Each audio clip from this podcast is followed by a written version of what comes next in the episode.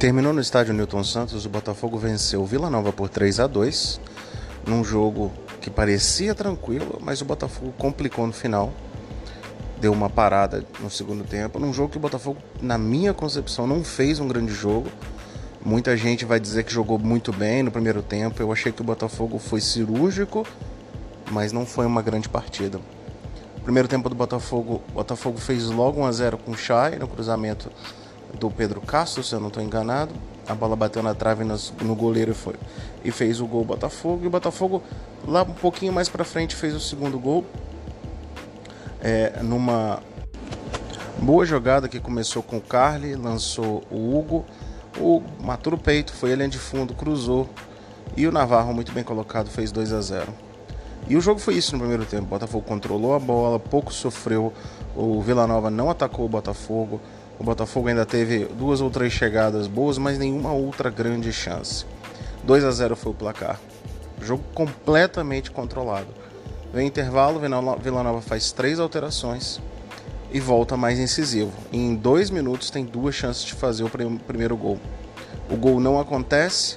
O Botafogo, na primeira vez que vai num contra-ataque com o Diego Gonçalves, ele corta o zagueiro e sofre o pênalti. O próprio bate 3 a 0 Botafogo. O jogo decidido? Não, porque é Botafogo.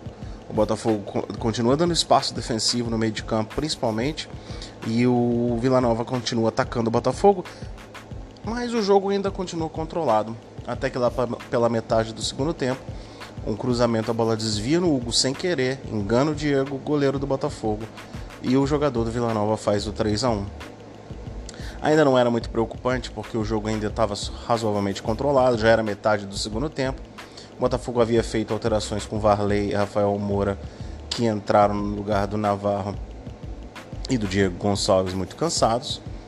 O Botafogo então teve a chance de fazer o quarto numa jogada pela esquerda, se eu não me engano, com o Rafael Moura. O, a bola acabou sobrando para o Varley com o gol aberto. O Varley não conseguiu fazer o gol. Inacreditável. Era o 4 a 1 e aí sim, já para a parte final do jogo, jogo controlado, jogo tranquilo. O Botafogo não conseguiu fazer o quarto gol numa chance do Varley com o gol aberto.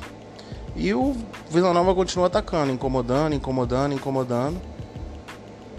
E aí achou o segundo gol já no, no, no finalzinho, quando o Botafogo já tinha feito as cinco, cinco alterações, o Carles já tinha saído e o Gilvan entrado e o Botafogo tomou um gol de bola aérea, como sempre. Rafael Donato subiu sozinho, Pedro Castro não acompanhou, a zaga não encostou 3 a 2 Vila Nova. O juiz deu 8 minutos de acréscimo e foram 8 minutos de sufoco para a torcida do Botafogo.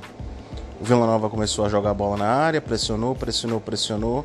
Teve duas chances claras de gol, duas bolas na trave, uma delas do Kelvin, e o Botafogo teve que agradecer aos céus por ter saído com os três pontos, já que simplesmente não jogou no segundo tempo.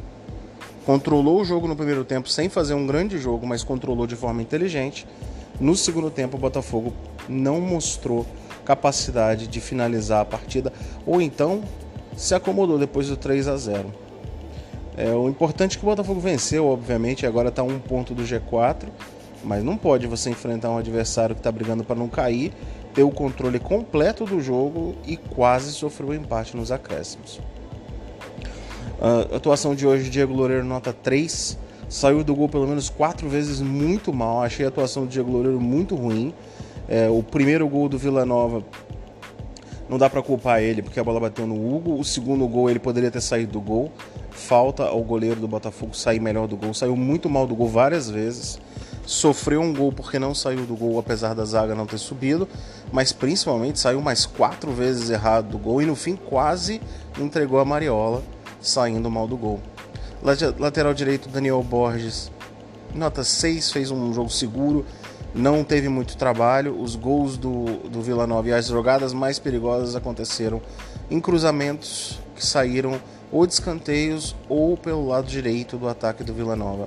Nota 6 para ele, Canu nota 5, tomou um cartão amarelo bobo, de novo não sobe na bola aérea. É, o Carly nota 6,5, muito seguro o Carly. Enquanto o Carly teve no campo, o Botafogo não sofreu no jogo aéreo. O gol do Vila Nova, apesar de ter sido de jogo aéreo, foi uma jogada que desviou e não tinha nada que a defesa fizesse. Então não dá para culpar ninguém no primeiro gol. É, Na, o, o Gilvan entrou nota 4 para ele, entrou, não subiu na bola do gol, apesar de que foi um erro generalizado da zaga. Hugo nota 6, fez um jogo seguro e deu uma assistência muito boa para o segundo gol. Jonathan nota 5,5, entrou, manteve razoavelmente o nível, apesar do Botafogo ter sofrido bastante ali pelo lado dele no final do jogo. No meio de campo, Barreto nota 5, razoável. Pedro Castro nota 5, também razoável.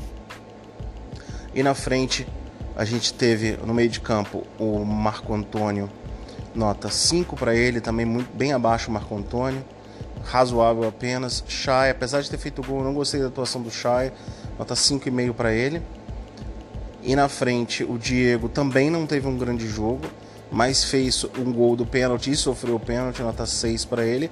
E o Navarro fez um gol de centroavante, mas fez um jogo muito ruim, nota 5,5 para o Navarro é, muito abaixo o Navarro, especialmente no segundo tempo. Não sei se o calor, o gramado, os dois, mas enfim.